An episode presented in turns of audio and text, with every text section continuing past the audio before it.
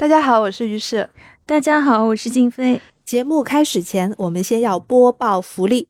本期节目，小宇宙平台留言的前五位听众将获得由掌阅精选提供的阅读币，可以用来购买电子书。掌阅精选是一个清澈的阅读社区，他们会在全网搜集和书有关的优质文字、图片、视频等等内容，也会邀请优秀的读物博主和大家分享好书。最近呢，掌阅精选的新版本正在公测。大家可以去把时间浪费在和书有关的事情上，比如订阅一些有用有趣的主题啦，拉近读书与日常的距离，还可以在那个平台偶遇和自己一样爱书的同道中人。所以详情请见本期节目的文字页面，欢迎大家和我们互动。今天是我们乒乓台第二十四期的节目，嗯，那我们要来说一位大家非常熟悉的作家。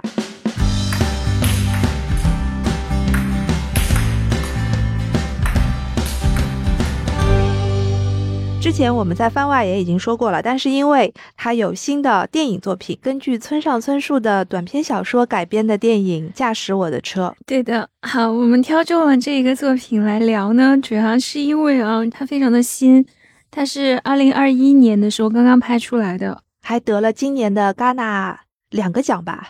对。然后《驾驶我的车》这部作品呢，是由日本导演滨口龙介。拍摄今年的七十一届柏林电影节的英雄评审员大奖，在戛纳呢是拿到了一个金棕榈奖的提名，同时还获得了戛纳主竞赛单元的最佳编剧奖。对，所以我们觉得其实是非常值得来聊一下。我非常的喜欢他这次在驾驶我的车里面的选角，包括演这个男主人公的呃西岛，我觉得西岛这个面孔是熟悉到非常非常让人难忘，但是。真要说以前塑造了什么令人难忘的形象，也并没有。就是在时尚杂志上面看到他有他的俊俏的脸。是的，但是我觉得他就很适合家福这个形象。村上的主人公的感觉，往往就是看起来很普通，又很内向，又很封闭。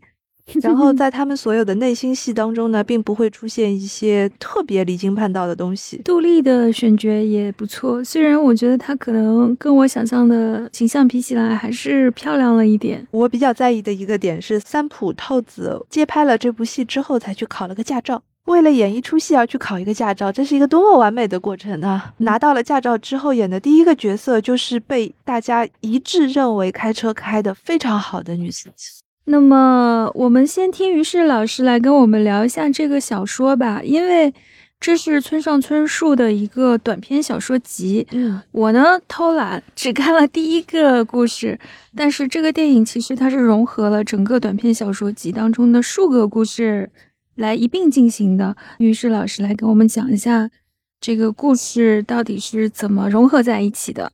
好的，这本小说的书名是叫做《没有女人的男人们》。作者呢是村上春树，我们所看到的中文的译本呢是在二零一五年的时候由上海译文出版社出版的。那这个短篇小说集嘛，所以它里面有好几个故事。首先我想跟大家讲的是呢，没有女人的男人们这个书名本身又是村上春树借鉴来的。跟他之前你记得吗？有一部小说翻拍成了电影叫《燃烧》，对不对？对。然后那个时候他不是就是借用了人家的书名跟故事，然后这一次其实也是，他取用的呢是海明威的短篇集的名字，就是叫做《Man Without Woman》啊。哎，这个人专门干这种事。对，就之前被李沧东导演改编成《燃烧》的那个作品的原文叫《烧仓房》。对，《烧仓房》是从哪里借鉴来的？烧仓房是福克纳的小说，就叫烧仓房哦。还有还有，我还可以 再列举一个他的罪证。当我们跑步的时候，我们在说什么？其实是从卡佛里面来的。就是当我们谈论爱情的时候，我们在说什么？啊，村上老师在做这种化用标题的事情。村上老师自己借用自己的这个译者的身份，其实做了很多的小剽窃的工作、换注的事情。对，但是由他来剽窃呢，我们就不觉得他是剽窃的，对不对？我们就只是说他是借鉴。嗯，好，所以这本书的书名是借鉴了海明威的短篇小说集的名字，但是呢，几篇小说明显的还是一贯的带有村上春树的那种风格。是的，前面静飞也说了，《驾驶我的车》这个电影呢是完全。肯定是按照第一篇小说来改的。驾驶我的车这篇短篇小说最早是发表于二零一三年的《文艺春秋》，这些小说中的男人们，有的妻子去世了，有的妻子劈腿了，有的情人消失了，有的情人自杀了，好惨，缺胳膊少腿的男人们。村上春树在原作的序文当中有提到这个书名《Man Without Woman》，他说的是作为听起来像主体的 man，其实并不是最重要的，反而是 without 这个词所带有的欠缺性是一个重点。哦，他是这样子阐述的，但事实上呢，其中还包括了，比如说像牧野那一篇当中的一小段，那一小段呢，就是牧野如何撞见自己的妻子跟他的情人在一起。做爱的场景，嗯，这个是搬到了电影里面。还有一个呢，非常明显的挪用，就是在短篇小说集，还有一篇小说呢，是叫《山鲁佐德》。这个名字大家一听就知道是一千零一夜故事里面的女主人公嘛。在那篇短篇小说集当中的女主人公，也是每次在呃性交结束之后，都会跟男人讲一个故事，嗯，或者说是一个长篇故事的某一段。冰口龙介导演的这部电影当中，甚至是。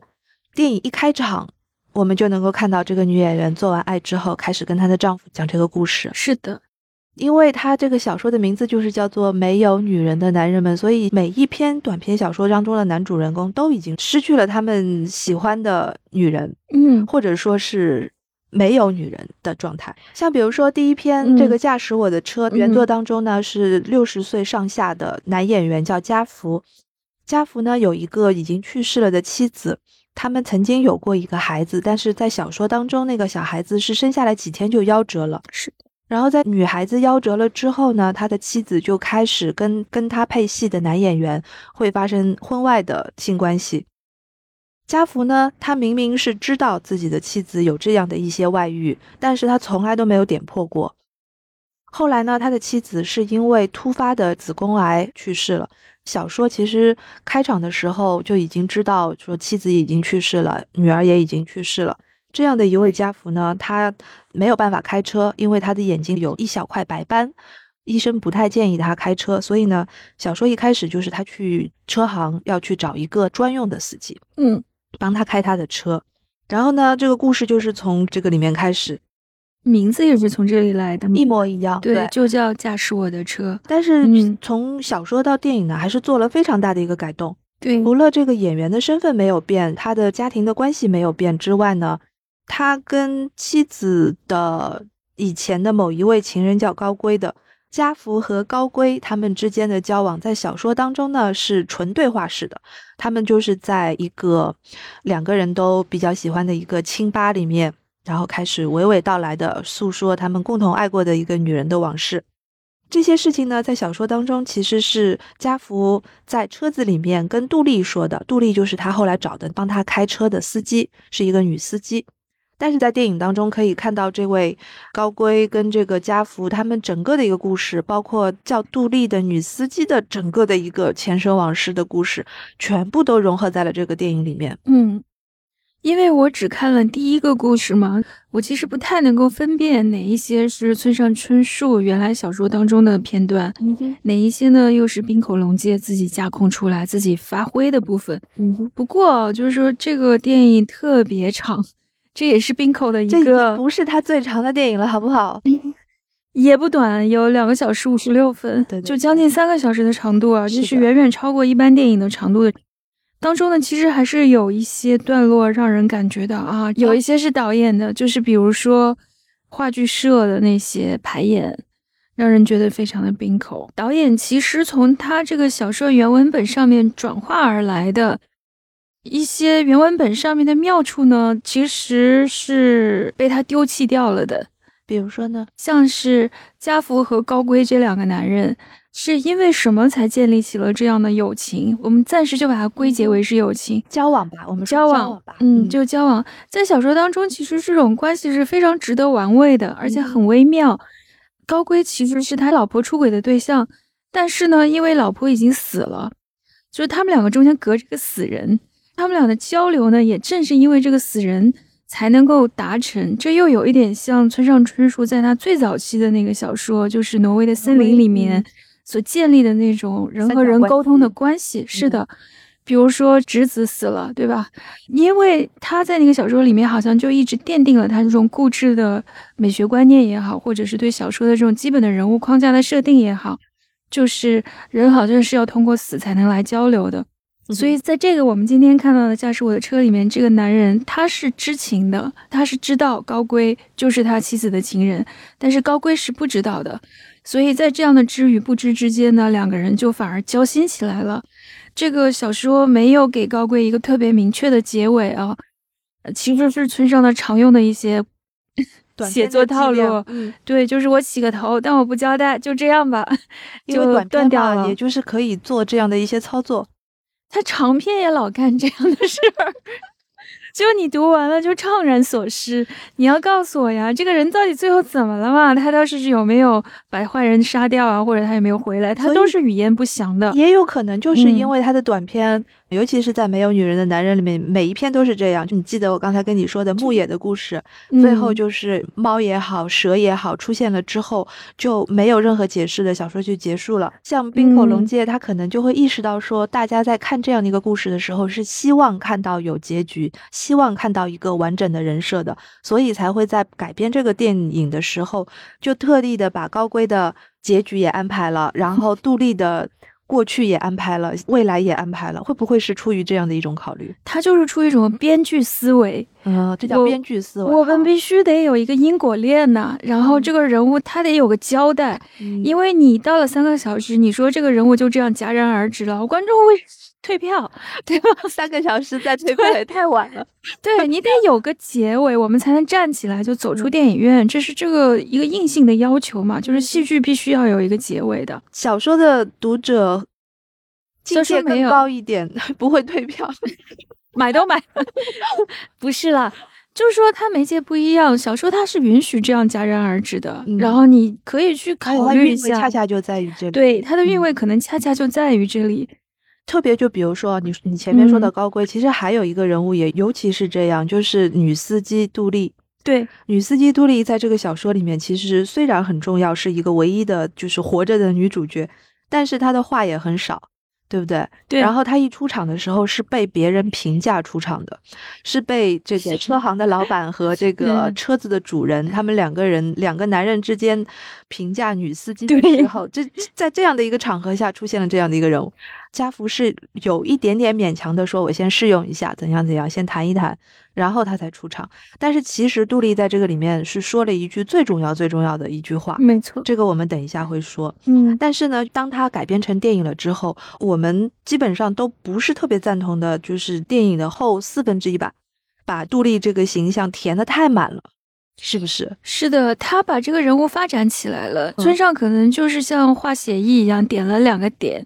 他他现在的任务就是要从这两把这两个点变成眼睛，再依依着这个眼睛再画一个脸，最好把这个人全身都画出来。他就是一定要把这个人物做实，但是这种实呢，对他的整个作品的那种完整性，我觉得是有损害的。没错他把前十整个的都明明白白的告诉你了，因为我看过冰口大概五六部作品了，嗯我觉得到了那个最实的那个点，它就是一个普通的通俗剧。对，作者他高级的地方或者它有灵气的地方就荡然无存了，这个其实是蛮可惜的一个地方。是挺可惜的，因为就嗯是如果我们读小说当中的这个女司机杜丽的话，我们会有很多种解读的方式和很多种满足的方式。首先，她是一个开车开得非常好的女司机，一个头戴着棒球帽、穿着男士的夹克衫的酷酷的不化妆的女孩子。这个车技的好已经得到了各方面的验证，在电影里面也是。导演就一定要告诉我们他为什么开车开的那么好，结果就给出了我们一个答案，说他有一段并不是那么幸福的童年往事。嗯在不和谐的母女关系当中，在一个生存条件不是那么好的山村的路当中，学会了这样的一种开车技巧。就是虽然听起来很饱满了，但是我会觉得说，他好像别的更多的可能性就被就被刺扼杀。嗯，没错的，变成了两个天涯沦落人互相慰藉的这样一个很普通的故事了。电影当中的思路就是一定要把杜丽和呃家福凑在一起，两个人要真心告白一次。那他之前你杜丽一句话都不说，我这个交流之门无法打开呀。最后，他们两个人都说完自己心里面的话之后，家福说：“如果你想抽烟的话，你就在车里抽吧。”杜丽说敞篷车的车棚还关着呢，结果他们就把车棚打开了一下，两个人都是很自觉的把烟往上面，让嗯，让烟往后面散掉。嗯就是这个时候镜头当中就出现了两只手和两只烟，嗯就是其实到这一段就够了，嗯嗯就完全够了。，对，嗯，为什么还一定要在清晨的大雪废墟当中半哭不哭的拥抱？因为村上很奇怪，我们上次也说过，他作为一个如此多产又如此畅销的作家，照道理来说，他是一个影视改编的宝库，但是但 是迄今为止，就成功改编他作品的电影作品并不多，嗯，而且就是我们曾经想过要说《挪威的森林》，但是后来放弃了。挪威的森林，因为已经拍的比较早了嘛，嗯但是我想说，最近被拍的一部，其实也是他的短片改编的，燃烧，就是韩国导演李沧东拍的那部《燃烧》。嗯，可是你看《燃烧》也是一样哦，他加了一个结尾，对不对？对。但人物还是要有去处，要有一个实处。嗯其实两相对比之下，我们可以很清楚的看到，就李沧东的利益其实要高很多。要高很多，而且就是嗯力度也大很多。我当时看到这个结尾的时候，明显的是小说当中所没有的那种氛围，我就觉得开始的时候很村上，结结束的时候很冰口，结束的时候我甚至觉得很言谨于俊二。在雪地里面。嗯，你说我们在多少日剧、日影当中看到过这种类似的审美、类似的情感、类似的就通俗化的结局？因为有一些我我是不太有些人应该嗯还没有看过电影，我们来稍微的形容一下好了。电影结束的时候呢，因为他们各自的心事都在对方面前，或者说都在这辆车里面得到了一个疏解。当夜，他们就开车去了杜丽的家乡，在这个漫天大雪的废墟当中。男主角和女主角给了对方一个温暖的拥抱，我个人认为是完全不存在任何的暧昧情愫的，嗯嗯，就是两个互相安慰的人。是嗯，这个电影刚开始第一个镜头，你还记得是什么吗？其实杜丽还没有出场，没有，嗯这个电影一开始是在讲家福，就是西岛秀俊演的这位演员，他的妻子其实直立起上半身，在一个很那个镜头拍的很漂亮，非其实常漂亮。很葛达尔。嗯，然后它背景是一个深蓝色的窗，你是个晨曦的光景。是的，然后他赤裸上半身在这个窗前，然后开始对着家父讲述。如此说起来，嗯这部戏也是冰口到现在为止拍性爱戏拍的最多的一部吧？这么露骨的好像是，是美则美矣，但是这里面就会有一种处在生死之界、真实跟虚幻之间的那种朦胧的感觉。其实你想想，这个电影的开场啊和结束，我们不说它，它其实有两个结尾，一个结尾就在雪地上抱一抱。其实这个真正的故事已经就结束了，就没有必要再加后面一段。后面一段是在舞台上，索尼娅就是只打手语的那个索尼娅抱着他，啊，两个人演出了 Vanya 舅舅的最终场，这个故事就结束了。嗯所以一个是虚拟的舞台上的故事，一个是真实的故事，很累赘啊。嗯然后呢，你比较一下开场，你就会发现他们的调性发生了多么大的转移，你不觉得吗？就是开场是一种非常神秘性的开场，嗯哼，然后这两个人在做爱，但是居然就是说两个人的交流是通过故事来连接的。对，这里要跟没有看过嗯的听众解释一下，他们两个人虽然是在做爱，但是这个太太是有这个习惯，也就是刚才我们说的，她是翻拍自短篇小说《山鲁佐德》当中的。嗯所以呢，她一边做爱的时候，一边会跟男方来讲故事。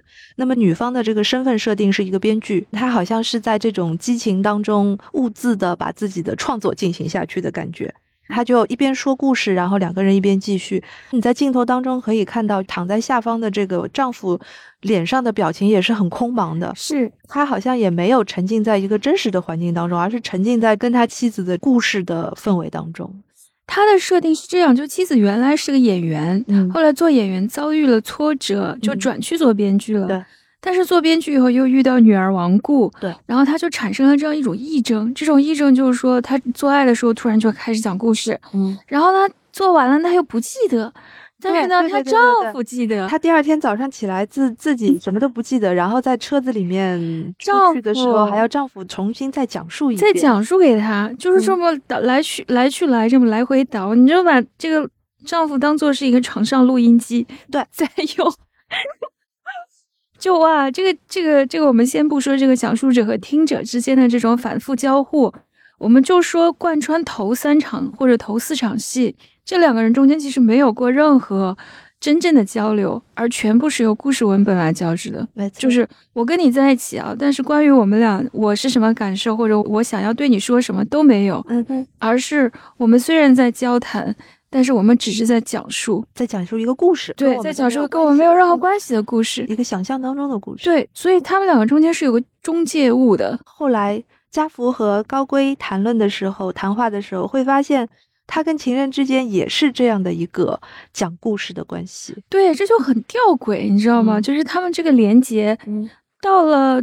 故事快要结束的时候，反而这种东西它为什么会变松动啊？我觉得说，这个女性其实是不重要的，就是她死了。其实真正重要的是家福和高圭之间这两个男人所建立起来的交流。因为他们是在现实生活当中的交流。是的，而且呢，高圭其实最后对着他有一场非常真心的倾诉。在车子里，他虽然也是在讲故事，他说：“我告诉你啊，他不光把你当录音机，我也是录音机，但是咱俩录下来的但结尾不一是。不一样的。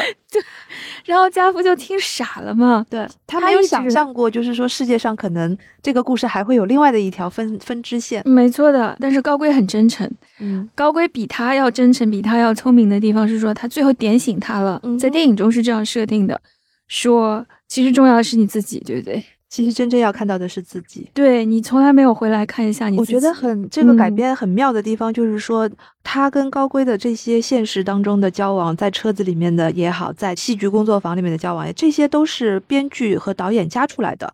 对但是刚才你说的最重要的那句话，就是你要看到你自己。嗯嗯嗯，这句话是小说里面本来就有。对，我记得小说里面给我印象非常深的，我觉得是题眼的一句话，就是因为家福这个演员身份吧，嗯他所以就说我很喜欢扮演别人，嗯每一次扮演完别人以后，我要回来再回到我自己，然后再出去。但是每一次我回来的时候，都会和原来的自己发生一些轻微的错位。翻译这一篇小说的这个林少华老师，他在后记当中也提到了一点，他说这个小说当中的每一个男人看起来都是在寻找已经失去的女人，或者说已经失去的女人的痕迹，嗯，但事实上他们真正要寻找的是一个自身的完整和存在。嗯，这里嗯。把男人跟女人这个性别去掉的话，嗯。我觉得是成立的。是。就是所有的人，当你最爱的人或者身边的人失去了、嗯。不在了之后，你反而要想的不是那个人存在不存在，因为他们已经以死亡的方式永远的存在下去了。没错，但是你这个时候要想的是，你自己跟原来发生了多少偏差？嗯你自己的位置还在原来的那个位置吗？嗯。嗯，这是比较有意思的一个回味。是的，就是说，我觉得各有妙处吧。村上的那种文本的妙处还蛮轻盈的，冰口呢有他自己的妙处，但是就是这两个没有什么特别强的相关性。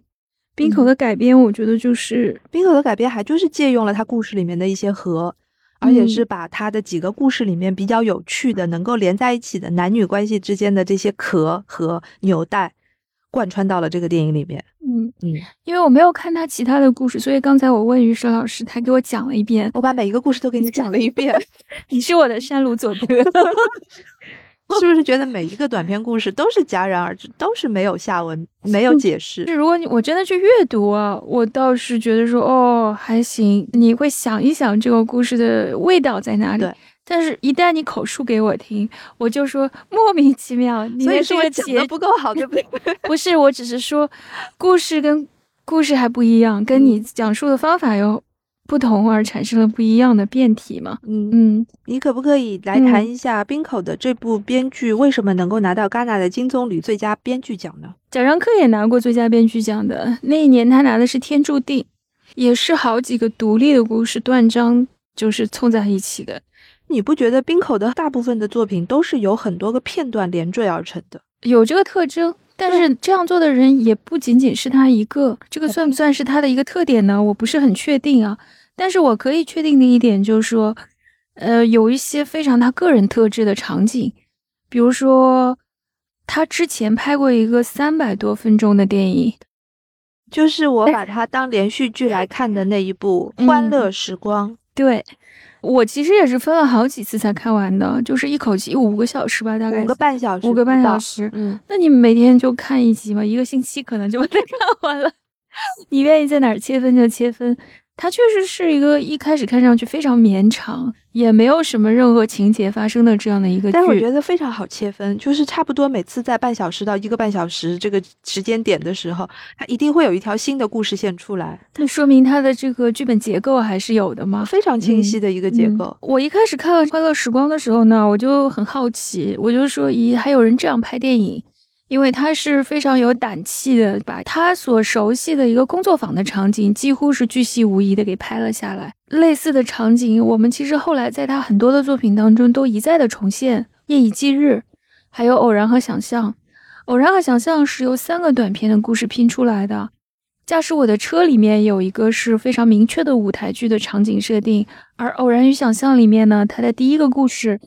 里面有一个场景，就是一个女孩子知道她的闺蜜爱上了她的前男友，所以她就直接跑到这个前男友的办公室去跟他当面对质。一整场戏啊，都是在室内发生的，而且是在一个以夜空为背景的玻璃办公室，两个人就在那里你一言我一语的。其实那就是一个舞台。嗯哼，我们所认为的舞台，并不一定只有长得像舞台才是舞台。冰口有这种特质，就是他能够把现实生活当中的场景直接的变成舞台。对我看冰口的好几部电影的时候，还有一个感觉，就是他所设立的这种舞台感，常常会同时的带有一种纪录片感。嗯嗯，这是怎么回事？他的这种舞台，并不是真的对舞台表演的那个戏的呈现，对吧？我们往往看到的是他排练的场景。那这种故事，我们。其实就把它叫后台故事，但是这个后台故事呢，我觉得你觉得那种纪录片感，其实可能是一种纪实感，嗯哼，就写实的感觉，对，是吧？是，好像就是我们今天要直播一下，看一下这些演员是怎么读剧本的啊，我们就围在一起，唯独的那一段的感受是最强烈的。整个艰苦的围读过程，整个排练过程，甚至他也不避讳这个过程当中的枯燥和种种的细节，嗯，他都没有省略。是，就感觉好像是一个没有经过剪辑的现场的直播。对，肯定会有观众要问，为什么要给我们看这种场景呢？而且它跟故事的主线到底有什么样的关系呢？对，这个时候我们其实就要说到他这一类的电影啊。他当然有他这种戏剧上的要求，可是呢，他真的和我们真的习惯了的那种特别严丝合缝的，一点儿都不能溢出这个故事的那种电影呢，还是有一些区别。嗯、这个电影中，我觉得至少有那么两三次，就是这个情节是溢出的，它属于说对情节推动一点关系都没有。对，但是这种溢出呢，又属于说导演特别偏爱的。其实你想想啊，你把它剪了，对。情节是没有完全没有任何的影响，对吧？而且对于这些人物的，就是塑造也好，也并没有加深什么。对，这其实是一种电影观念上的不一样。因为好莱坞式的剧就是一切服务于故事，嗯、故事是最重要的。嗯，我们不能够有一丁点儿出冗余，有冗余的话，就说明你这个本子没写好，你没有达到我们的工业要求。它的好处就是很紧凑，而且。不浪费。如果第一幕出现了什么，第三幕一定要把它合上。但它坏处就是很僵化嘛。嗯哼，就是我们看来看去也就这样，三板斧。像冰口拍的这个，你说啊，它大段大段的排戏似乎是没用的。但你说它没用吗？它又有那么一点点用，就它有它的那个趣味，它的这个指向就是很明确。包括我们看《驾驶我的车》这个故事里面，它很重要的一个舞台就是车里面。嗯哼，对吧？车外和车里。一样的好看。这个车其实就是它这个故事发生的很重要的一个场地，嗯，它是不断的移动的，而且车内有很多的心理活动在发生。嗯，那个车里面，而且还有一个特别神奇的设定，就是他在那个他是演员嘛，他要不断的对词儿，那么从这个磁带里面传出他妻子预先给他录好的那个话剧，他一定要在车里面听着他太太给他录的台词，他才能够把整部剧背下来。特别是在他妻子死后。你再重新看这个设定，你就觉得有点毛骨悚然，又变成了一个悬浮在人物关系之上的叙事。嗯、太太跟他做爱的时候讲的故事，就两个人明明都已经那么亲近了，但是讲的东西又是悬浮在他们关系之上的。你说他们两个如果真的很亲近的话呢，嗯、完全可以把它引申为一种普通的男女关系和夫妻关系当中所谓的亲密，到底是一种什么样的亲密呢？包括他那天背着包，明明是要去飞机场出差，但是因为飞机临时取消，所以他就把车开回了家。结果背着旅行包一开门，就看到太太跟别的男人做爱的场景。嗯，那个时候他是默默的退出来的。在看原著的时候，我觉得太太这个角色出轨是一件非常正常的事情，或者说是非常合理的一个自我疏通的一个一个抉择。反倒是我觉得不能理解的，就是作为一个丈夫，为什么会对妻子出轨这件事情怀抱着有那么大的一个不解之情？我反而会觉得有点奇怪。我觉得更奇怪的就是丈夫，他到底有没有清醒的意识到他自己的问题呢？一般的丈夫，比如说撞到妻子出轨了，对不对？他的。你可以不当场爆发吧，但是就是有各种各样的应对方式吧，至少得说。对呀，你至少得说吧。就是他们夫妻真的太隔膜了，隔膜到了说发生了这样的事情，我都选择爱了。我，你也可以选择说他们就是太恩爱了。你也好吧，那你就体谅你这么做，所以我不说。他就是没有体谅，所以才造成了心理问题嘛。他就是不能理解呀。他如果真的理解，那他就是体谅了。嗯，可是他不就是因为我想不通啊？但是我选择把这个事情就是闷在心里，嗯，然后就发生了这样的位移嘛，对不对？用文艺一点的话来说，所以我只能说，这个表面上看上去是一个妻子出轨的故事。但是，难道这个问题不是夫妻双方共同造成的？实际上根本不是一个妻子出轨的问题，而是一个丈夫永远没有办法理解太太的问题。或者说，在村上的书里面也好，还有在冰口的好几个电影里面也好，其实这是他的一个母题吧：人与人之间的无法完整的理解。人与人之间这个框可以放进去各种各样的话题啊，我没有办法彻底的沟通，没有办法彻底的了解。我觉得都是一个现代作家最。喜欢用的一个母题，可是我们回到这个故事的本身来说的话，就是这两个人的隔膜绝对不是一般人的隔膜，就是已经隔膜到了相当深的程度了，而且都是各有各的演技的一种隔膜。嗯，就是隔膜到了说做爱的时候还要靠讲个故事。我觉得就是把山鲁佐德这个小说编排在套在这个女演员的音的形象上面，其实是一个神来之笔。嗯嗯嗯嗯，因为在原来的山鲁佐德的小说里面，讲故事的这个女主角是一个其貌不扬的中年女子，她像有一点执行任务一样，她要跟这个男主角去性交，这是她的一个任务。然后在这样的一个设定当中，她一直在讲这个七塞曼的故事，她觉得自己是前世是一个七塞曼，吸附在水底，像海草一样飘来飘去，去吃鳟鱼。那么。接着他就讲到了自己初恋的时候，偷偷的潜入初恋的男孩子的家，留下一点点自己的东西，再带走一样这个男孩子的东西，以免让自己成为一个爱的窃贼。但是在他讲这些故事的时候，你就会觉得很打动。在小说当中，这个故事就一直延续下去。那么像这样的一个人物的形象，跟原来家福的太太一个完美的女演员的形象是完全不搭的，或者说完全不搭界，纯粹两个故事当中。但是在这个改编当中，冰口把山鲁佐德放在了这个女演员的身上，我觉得是个神来之笔。好了呀，破案了呀！这就是为什么金棕榈最佳编剧奖给了他，因为他这种捏合的工作做的很好。捏合的工作确实做的有一套。你这么一说，我觉得确实是一种很聪明的做法。对，而且在原来的小说当中，这个出轨的女性就是一个很含糊的形象，她就只是美。嗯，他就只是美，而且念了一段台词的磁带，他的存在感就仅限于此了。嗯，小说的主体是两个男人，嗯，在交谈。哦，那其实就是把各种各样抽象的东西呢，放在了一个实在的有血有肉的人身上，对，让我们更能够理解他了。我觉得这就是个双刃剑，就是你在把它做实的同时呢，你就是不断的在失去这个人物的暧昧性和神秘。是的。对他向你揭示的越多，你就越索然无味。可能其实他们不知不觉当中也都是在现实生活中扮演好的太太和好的丈夫。嗯，但是这样就是你扮演这个角色，然后你再回到自己就发生错位了呀。所以啊，然后随着这种错位，两个人就变得隔阂越来越深，而而不是沟通了。显然，在他们的婚姻和家庭生活出现了。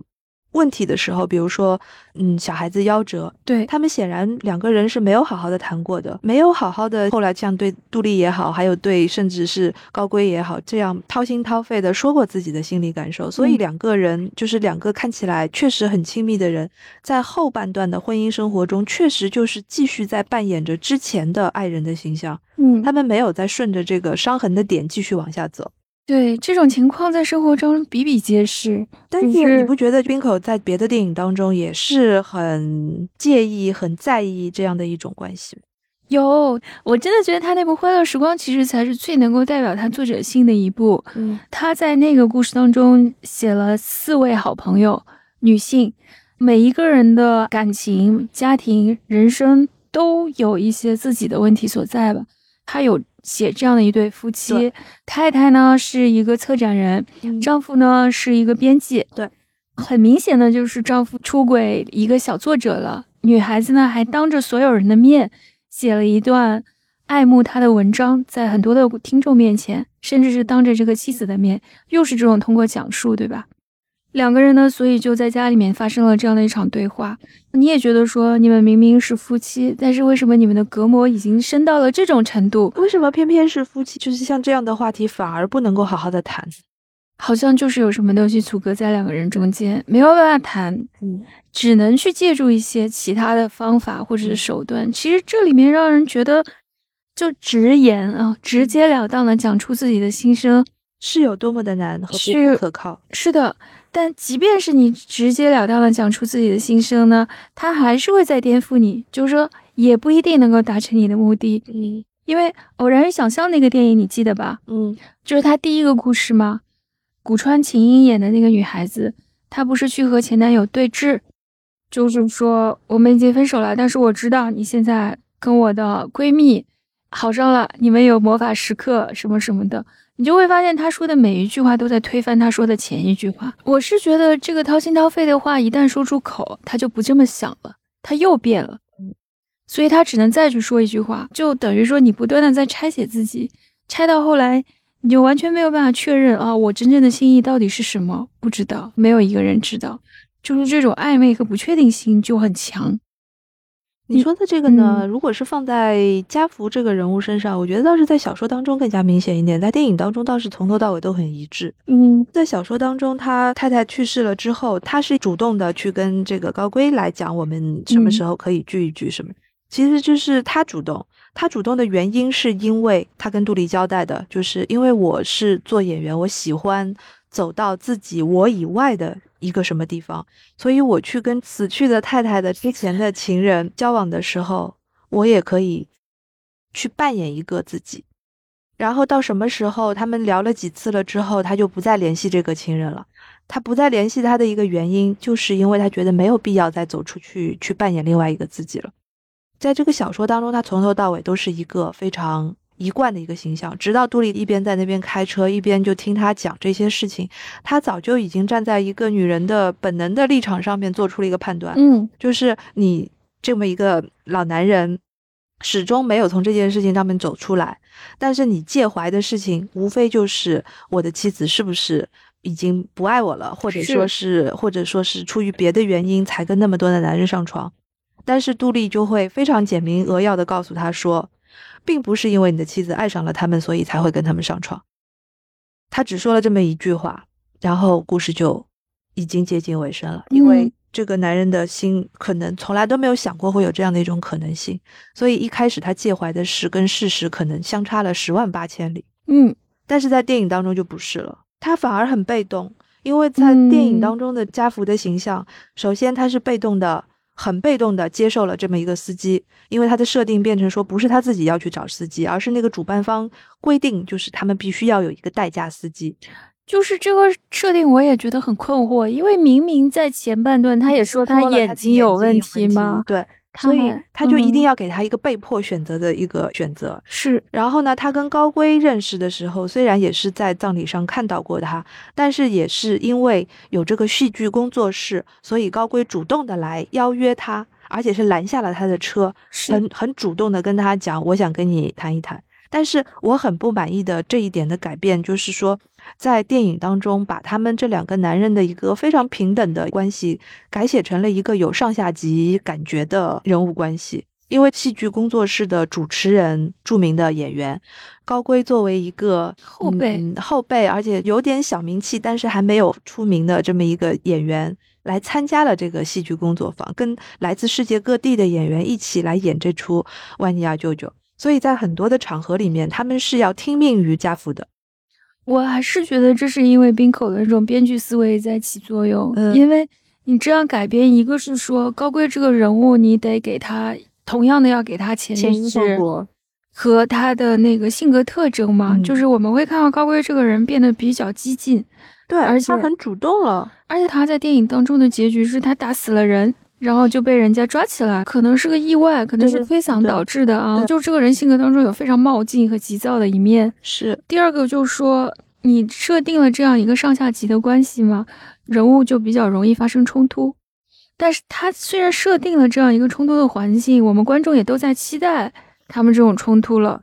就你是有意识的去诱导观众往这方面去想，结果就导致说小说当中那种平等的微妙感就没有了，就没有了。就破坏掉了嘛。嗯我们的期待是不一样的。我在读小说的时候，我期待的是一种值得玩味的心理空间，但是小说当中在还有一段特别有意思的描写，他就说他们两个在喝酒嘛，因为他们一直都是在喝酒的场合当中聊天的。作者就写到说，世界上的人喝酒有两种样，有两种样子的喝酒的人，一种是希望喝酒给自己增加一些什么，还有一种人是希望喝酒消除自己身上的一些什么。他就认为高圭是属于后者，是希望喝酒能够让自己消除一些什么的那种人。他这种试图在人物身上加冲突，或者说我们加戏的这种手法呢，是跟小说对比起来，其实没有高下之分，嗯哼，全看你到底要传达的是什么。他把这个呢，就变成说，比如说在车里的一些很特殊的情境下面的对白，然后变成一种我们对两人冲突的期待，变成一种更加电影化的表现。嗯，就是他们两个人对话的在车里的那一段吗？对，比如说在那一段呢，我们会看到说，他其实拍了大量的这种就狭小空间内，哼，嗯哼，滨口拍戏有一个蛮明显的特征。我们虽然说电影是一个 moving image，就是在移动的图像，可是呢，你看从小金安二郎开始啊，日本电影有一种这种很强的静的，静态空间，非常甚至是固定，就就包括像《欢乐时光》也是，我们大量的戏剧就发生在人物一动不动，就是坐下来说话。对的，就是坐下来说话。我们其实本来说戏剧应该要做动作啊，你要不停的去调度它才而且我们看之。前看的像 Woody 嗯 Allen 的那些话痨片，他们也是不断的在走走走走走，是的，然后像他的这个话痨片就坐在那里是不动的，你看小津二郎也是的，然后他嗯就靠镜头的切分，然后一句接一句，一句接一句，靠剪辑，靠切分，这样子来区分出节奏，或者是说他用一些非常巧妙的调度，让你不觉得这个戏很枯燥吗？可是车这么狭小、这么狭小的一个空间啊，它的调度空间本来就非常有限。他和高贵那场戏的镜头，我觉得拍的还是相当的、相当的精彩的。我们拍戏的时候会有一个原则，叫做一百八十度轴线原则。两个人对话的时候呢，就是要从轴线的一侧去拍，要不然的话，你后期剪辑会遇到剪辑错乱的问题。但是他那场戏呢，他把摄像机架在了两人视线的中间，会变成一个正面镜头，就是这个人是直面着镜头在对观众讲话的，然后来回这样的去切分他。特别是车那么小的空间，你就有一种甚至有一点怪异的感觉。他的头是别过来的，好像他跟观众很亲密，他是这样子对你在讲话的。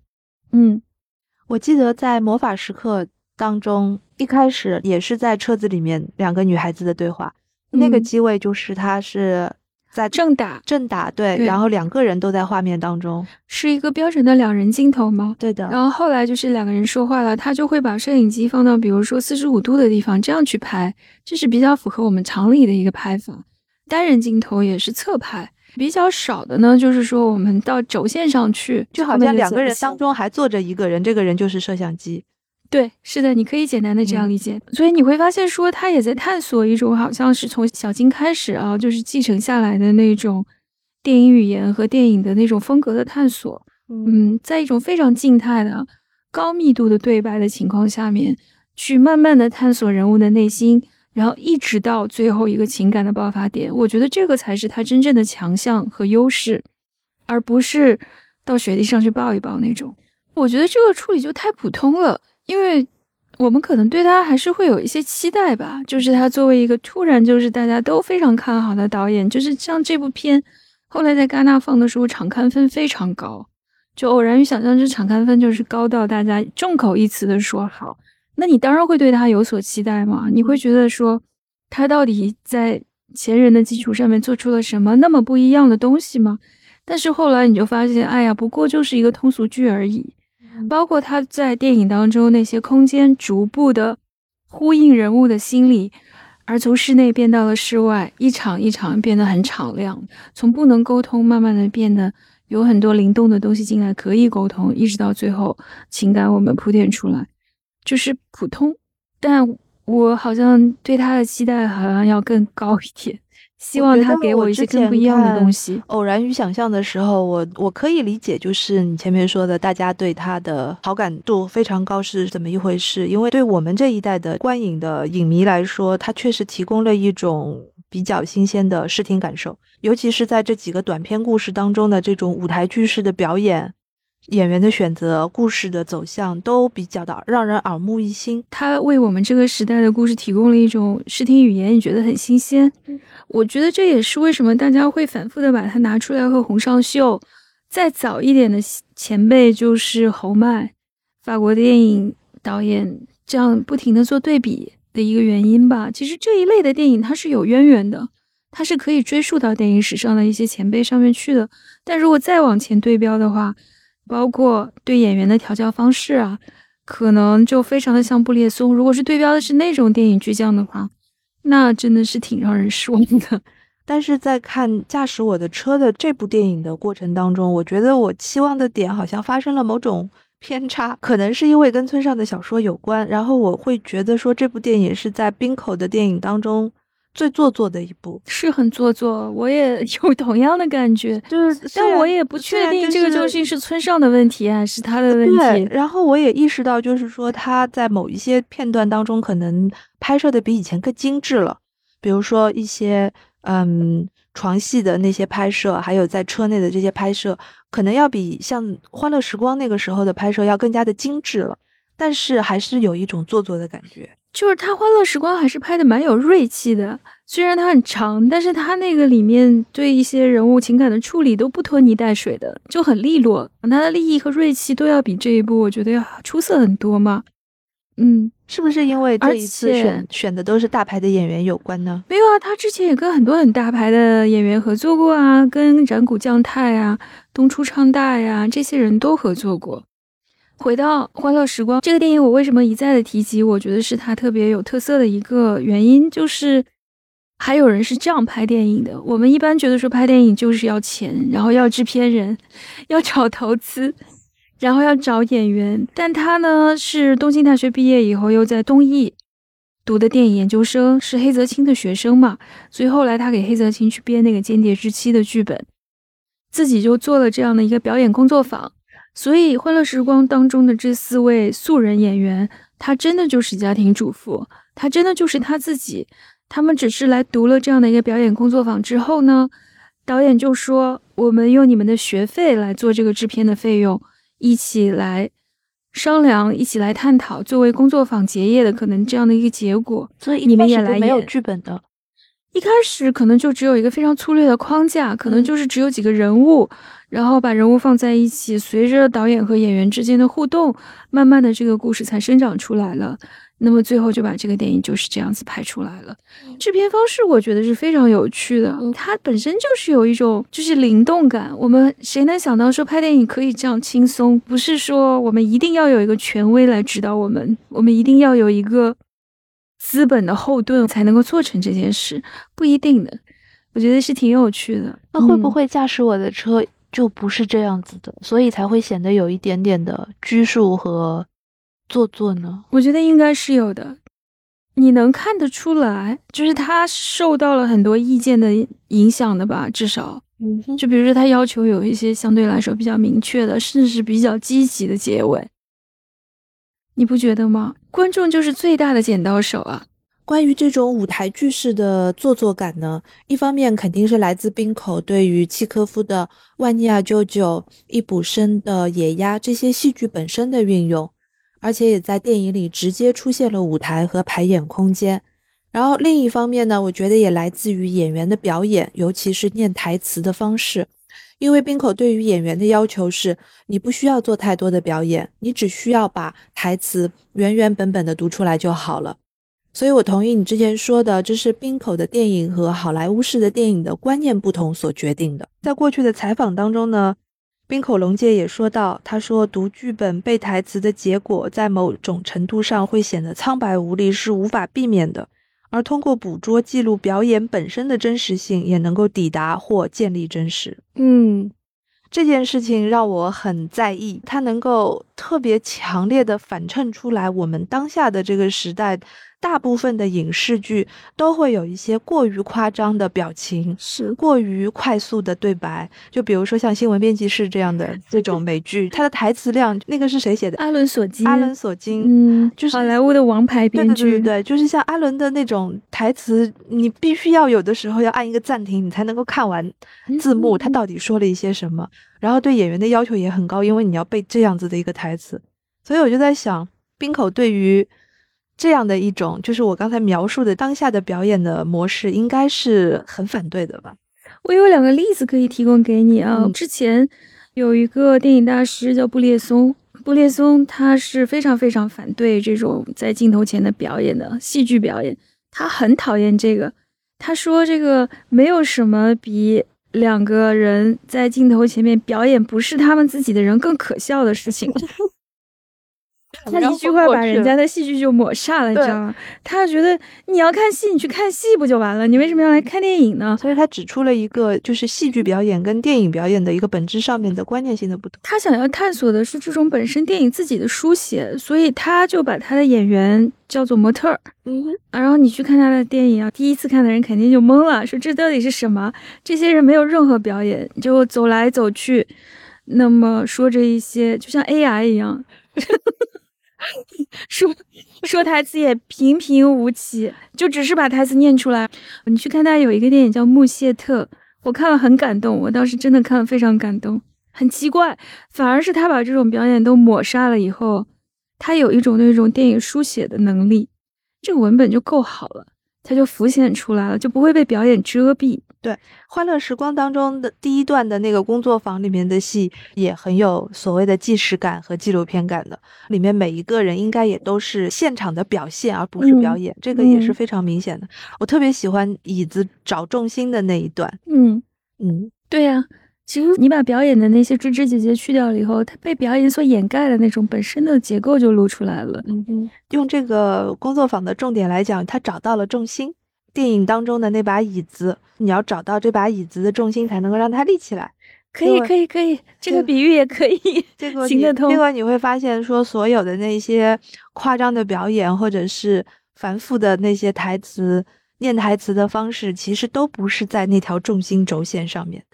对它可能只是一些附着在结构上面的装，也不是说是装饰吧，但是它不是那种骨骼性的东西。嗯嗯，还有一个问题，你怎么样来解读他们最后在那个工作坊里面有很多人用不同的语言来读台词这件事呢？我是把它理解为一个，它是一个多媒介的工作坊，多媒介而不是多语言吗？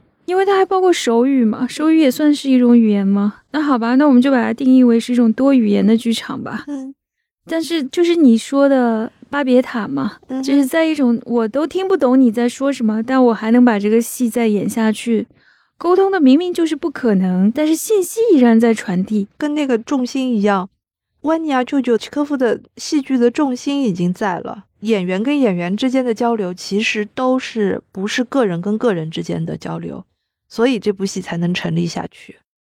他那个戏感觉好像还挺现代的，对吧？还挺实验的，因为一个多语言大家不能沟通的情况下合作做的这样一个戏嘛。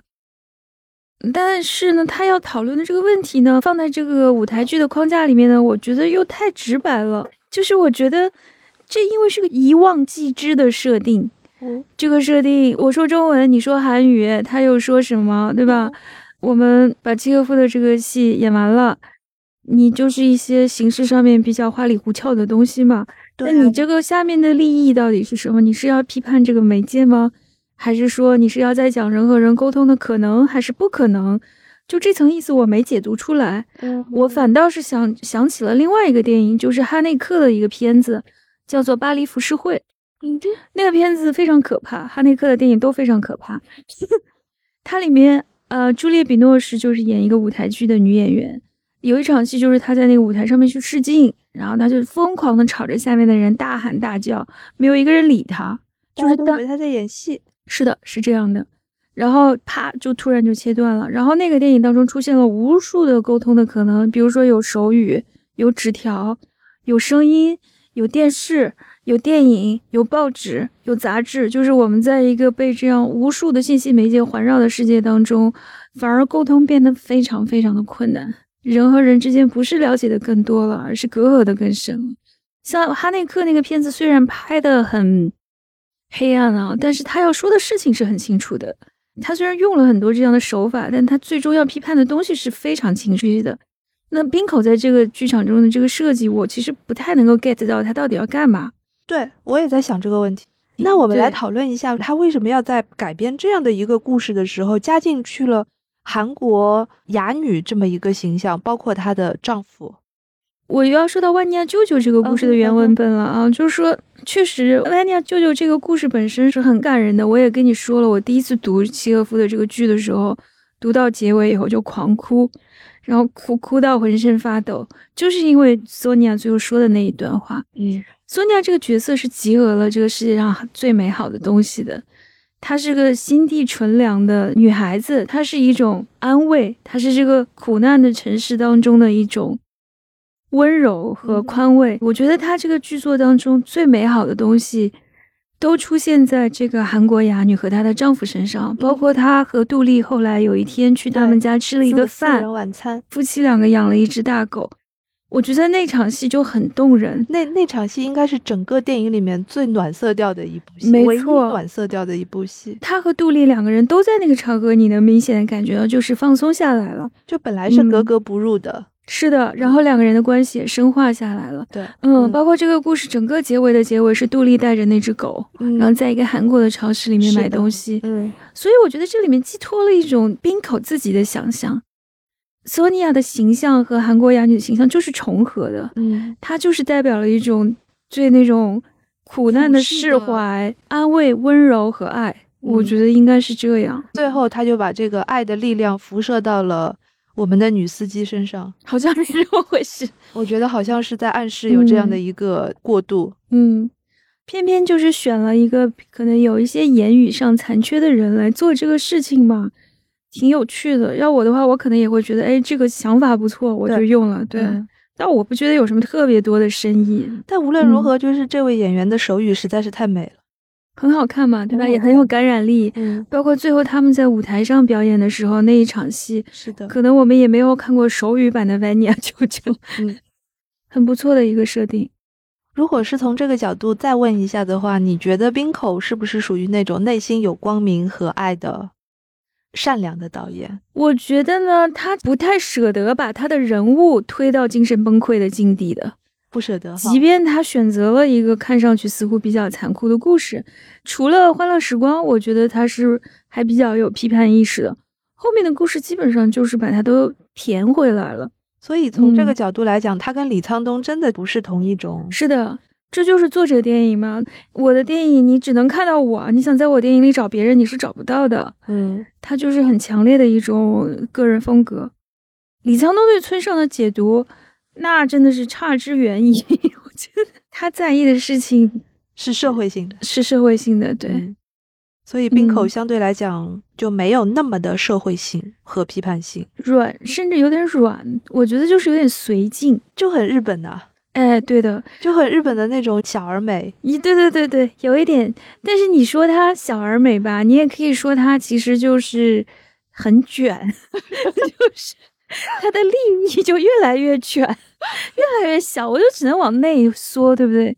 更深刻的东西他就不去碰了，他就干脆就避而不谈。而这些作者我发现都有这个情况。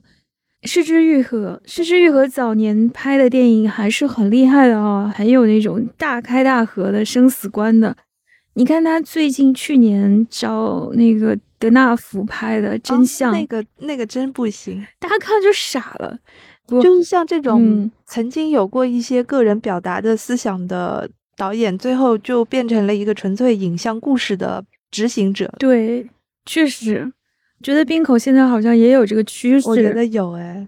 虽然他现在报得大名啊，他不是社会派的。就比如说，我们曾经采访过张律导演，对吧？就是在多语言的运用上，其实这个片子一开始用多语言的时候，我一下子想到的就是张律。用在张律的导演的电影里面的话，你就会非常自然的想到国界、民族、嗯、国民的这些问题，但是。放在冰口的电影里面，你就会觉得它仅仅就是一个不同演员的一个符号。是的，是的，就它不会上升到那种社会性的层面，不会，它就是还是停留在文艺青年的世界当中，让你觉得它就是符号上的不断演绎，但它对更深的现实其实没有什么触及的。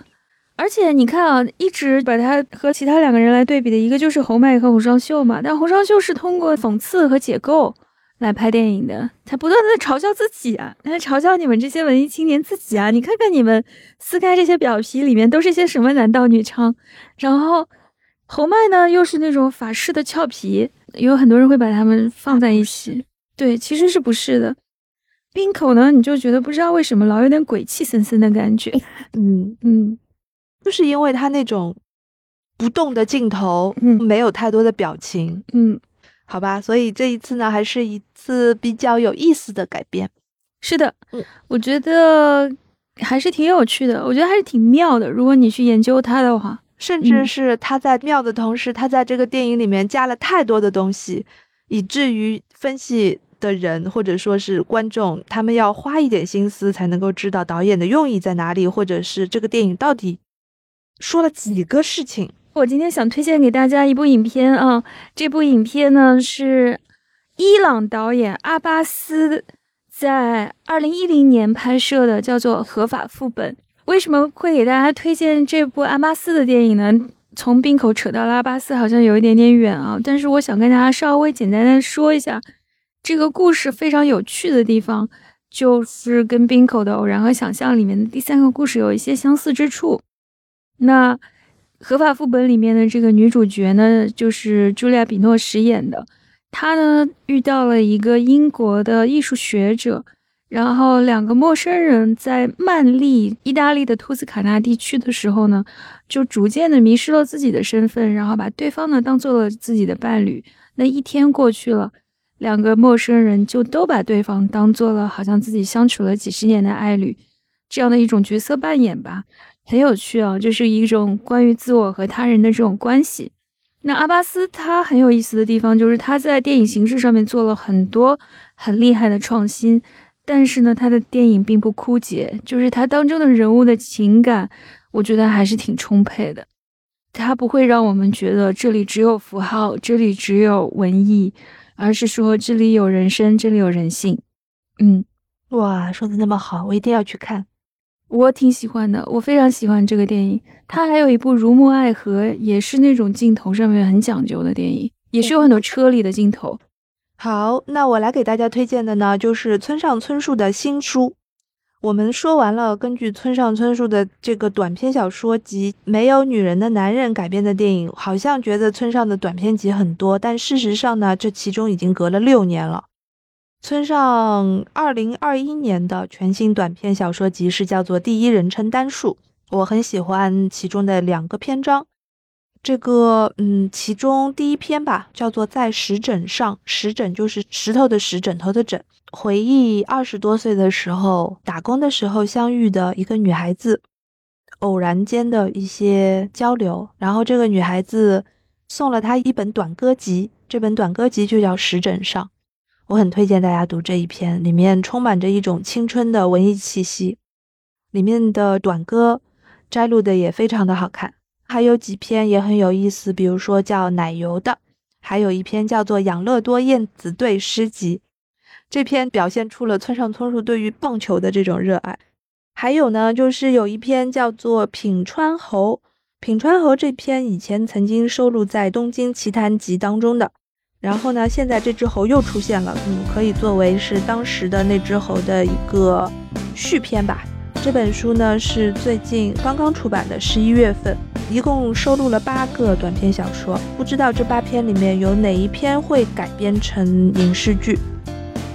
好啦，那就等他们改编的时候，我们再来说吧。好，谢谢于适老师的推荐，好的谢谢大家。谢谢大家。